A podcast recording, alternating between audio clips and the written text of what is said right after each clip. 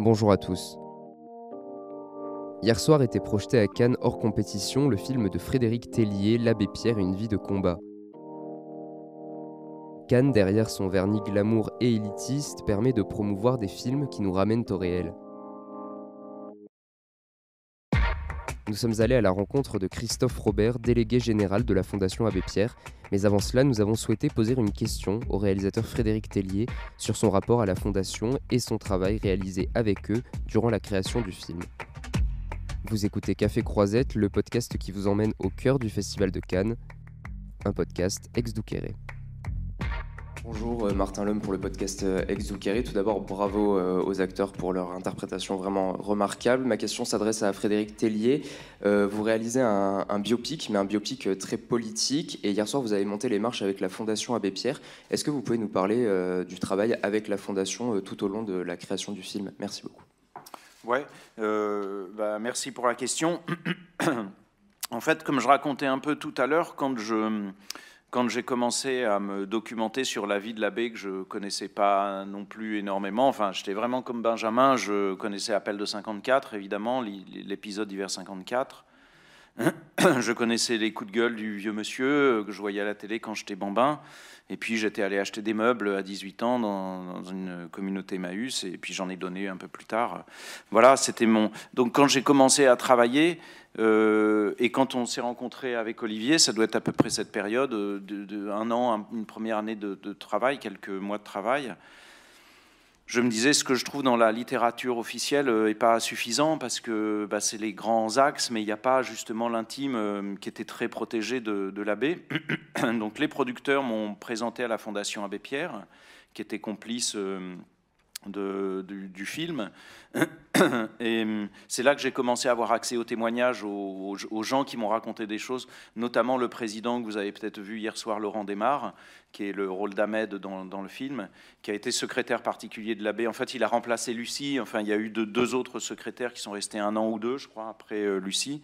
Et puis, ça a été Laurent qui était... Euh, qui travaillait euh, dans une communauté à Brest avant, que l'abbé avait repéré, qui est devenu son secrétaire particulier. Euh. Donc là, j'ai eu accès à une matière, on a eu accès avec Olivier, parce qu'on a on déjeunait régulièrement avec Laurent, où on allait travailler dans son bureau à la Fondation. On a eu accès à des témoignages incroyable. Euh, les, acteurs ont pu rencontrer aussi Michel Villermo, je sais, il a rencontré la, dernière euh, dame qui s'occupait du ménage dans la chambre de, de, de, l'abbé, qui avait connu Georges. Chloé, ici, elle a rencontré la famille Porte, la, famille qui a été euh, sauvée de, la forêt. Voilà, tout ça a commencé à constituer des vrais, des vrais témoignages avec des petites confidences qui sont nulle part, en fait. quoi. Et ça a commencé à devenir assez génial.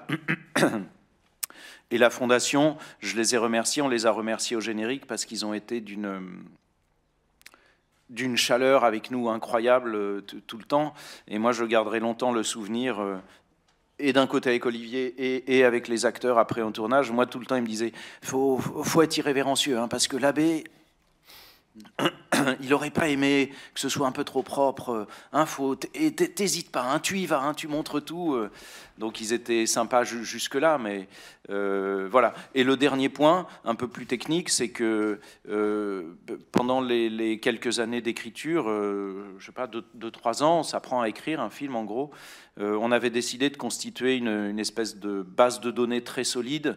Donc on a eu accès grâce à la fondation aux archives, puisque l'abbé, quand il est parti pour ses grandes vacances, comme il disait, il a tout cédé aux archives nationales, mais beaucoup d'archives ne, ne, sortent pas. Euh, et nous, on a eu accès à tout ça, donc j'ai constitué euh, avec des des, petites aides, un lien Internet très précis, année par année, en gros, de, ses, de, son enfance jusqu'à son décès, avec tout un tas de documents, je ne sais plus combien il y avait, euh, les acteurs ont eu accès, il y avait, je crois, 5000 photos, dont 1500 photos inédites qu'on avait vues nulle part, des documents vidéo, des, voilà, les acteurs, ensuite, grâce à la Fondation, je les ai euh, emmenés dans des, dans des communautés. Euh, ils ont visité Esteville, Neuilly-Plaisance, euh, ils ont fait des maraudes avec la.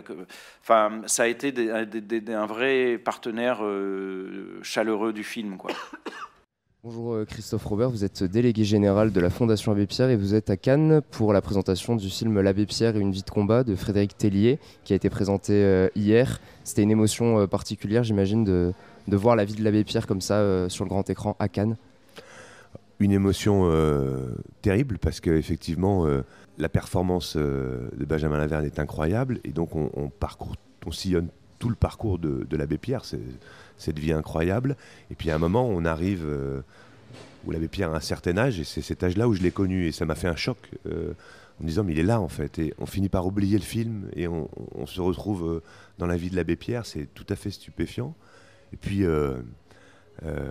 euh, condensé en deux heures et quart, en fait, 60 ans de vie de combat comme ça, c'est un effet assez, comment dire, bouleversant aussi, parce qu'on se dit, mais c'est pas possible qu'un homme ait fait autant alors je le savais puisque je connais son histoire, puisque je le connaissais, mais euh, résumé comme ça dans un temps court, euh, c'est assez bouleversant effectivement.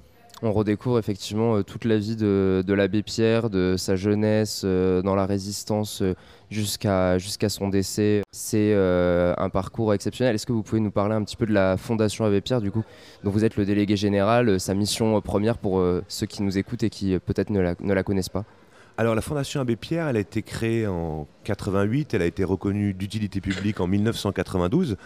Donc l'abbé Pierre était en vie, il a souhaité cette fondation.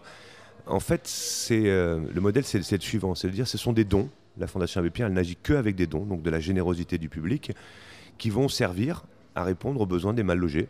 Donc on va financer à peu près 800, euh, 900 projets par an, euh, portés par 500 associations en France principalement, mais aussi à l'international, sur des actions de création de logements sociaux, de rénovation de logements pourris, de lieux d'accueil pour les personnes sans domicile, euh, euh, de, lieux d'accès au droit au logement, parce que c'est compliqué. Plus on est pauvre, plus il faudrait avoir fait des études pour comprendre comment naviguer dans, dans ce droit qui doit nous, censé nous, protéger, nous offrir des solutions quand on a vécu des choses difficiles. Donc c'est à peu près 170 personnes qui agissent au quotidien grâce à ces dons pour essayer ben, d'améliorer le quotidien. Ça, c'est le, le, volet action. Et puis, il y a un volet plaidoyer, interpellation.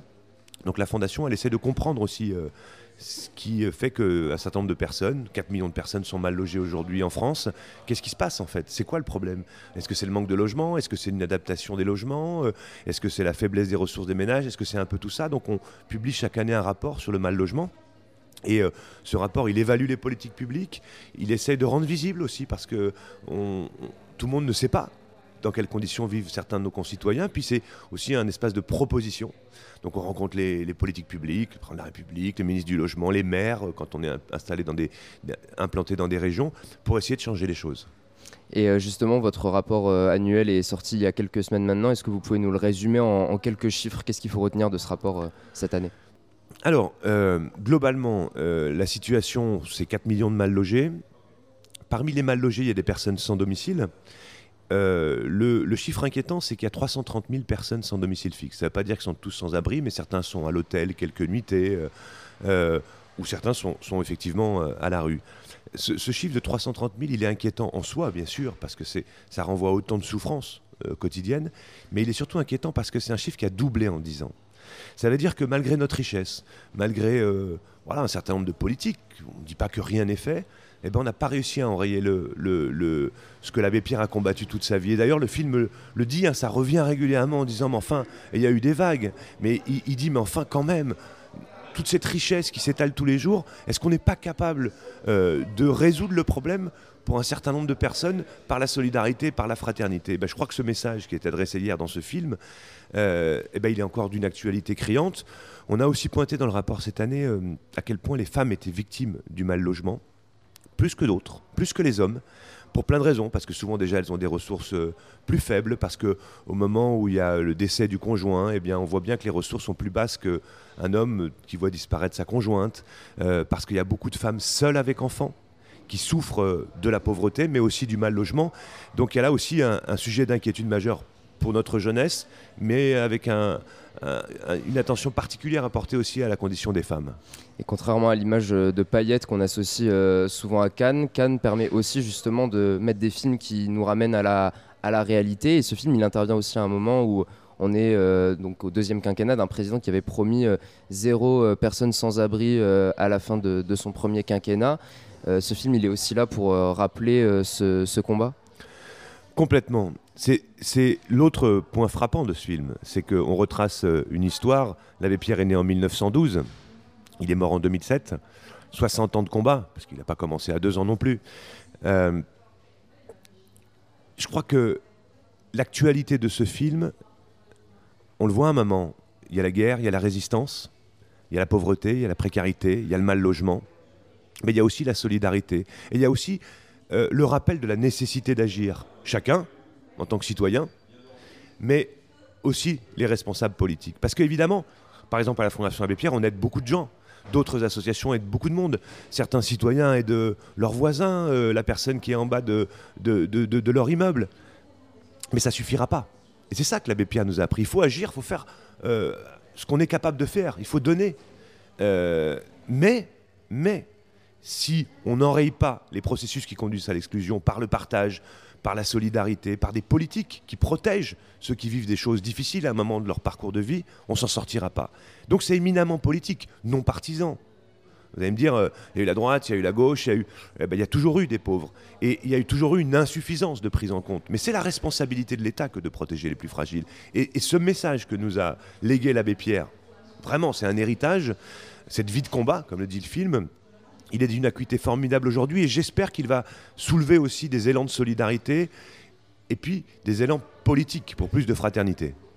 Justement, euh, la particularité aussi de vos conférences que vous organisez tous les ans euh, pour la présentation du, rapport annuel, c'est que vous recevez tout le monde, euh, les politiques de tous bords. Et cette année, on retient notamment un échange assez vif avec Aurore Berger sur la proposition de loi anti-squat. Qu'est-ce que dirait l'abbé Pierre de notre époque? Non, mais là, là, on parle d'une loi qui est scandaleuse. En gros, euh, de quoi parlons-nous? On parle d'une loi qui était censée euh, régler un problème qui concerne quelques dizaines de personnes par an, sous prétexte qu'on pourrait squatter votre appartement, votre logement, mais en fait, la réalité, c'est pas vrai. Si quelqu'un arrive chez vous et squatte votre canapé, il euh, n'y a même pas besoin de passer par la justice, le préfet intervient, les forces de l'ordre, et c'est réglé. Sauf que, au fil de la discussion de ce projet de loi, ben, on est venu criminaliser les pauvres. Ceux qui vont par exemple être dans un hangar désaffecté qui appartient, euh, je sais pas moi, à la SNCF, à la ville, qui sert à rien depuis 30 ans, dans lesquels des personnes se réfugient pour se mettre à l'abri du froid, le mettre, se mettre tout simplement en protection, si vous voulez, du vent. Et là, on pourrait les mettre en prison, leur mettre des amendes. Non mais on va, on va pas, on va pas résoudre le problème du mal logement à coup de prison ou à coup d'amende. Enfin, je veux dire, c'est la solidarité, c'est des mains tendues dont nous avons besoin. Et effectivement, il y a eu un échange un peu tendu. Parce qu'à un moment, la députée, Aurore Berger, qui porte ce projet de loi avec le député Casbarian, m'a dit Mais c'est quand même pas vous, à la Fondation Abbé Pierre, monsieur Robert, qu'allez-vous contenter? Enfin, considérer que c'est satisfaisant d'être dans des squats. Je dis Mais oui, mais enfin, pas pour les mettre en prison non plus. Donc j'espère que ce projet de loi n'ira pas jusqu'au bout. J'ai craint que si, pour autant. Mais on est bien mal marré. Ça veut dire qu'en gros, pour résumer, depuis des décennies, on n'arrive pas à régler le problème de la pauvreté et du mal logement. Et donc, face à cette insuffisance, face à notre incapacité d'apporter une réponse digne, qu'est-ce qu'on fait? Eh bien, on pénalise, on criminalise.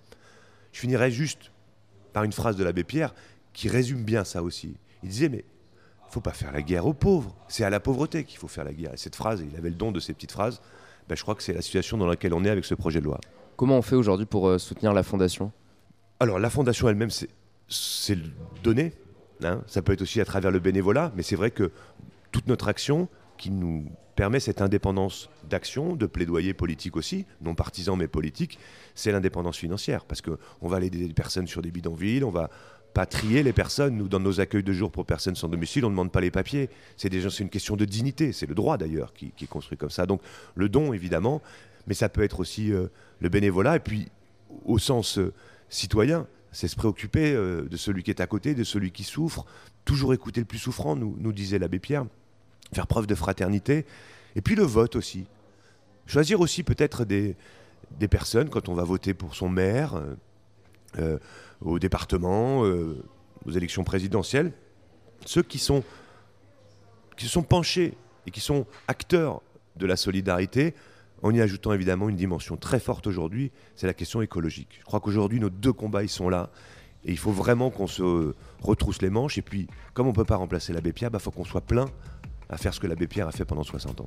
Merci beaucoup euh, Christophe Robert. Je rappelle que vous êtes délégué général de la Fondation Abbé Pierre et que vous êtes ici à Cannes pour euh, la présentation du film L'Abbé Pierre, une vie de combat de Frédéric Tellier qui sortira, il me semble, au mois de novembre. Merci beaucoup. Merci à vous.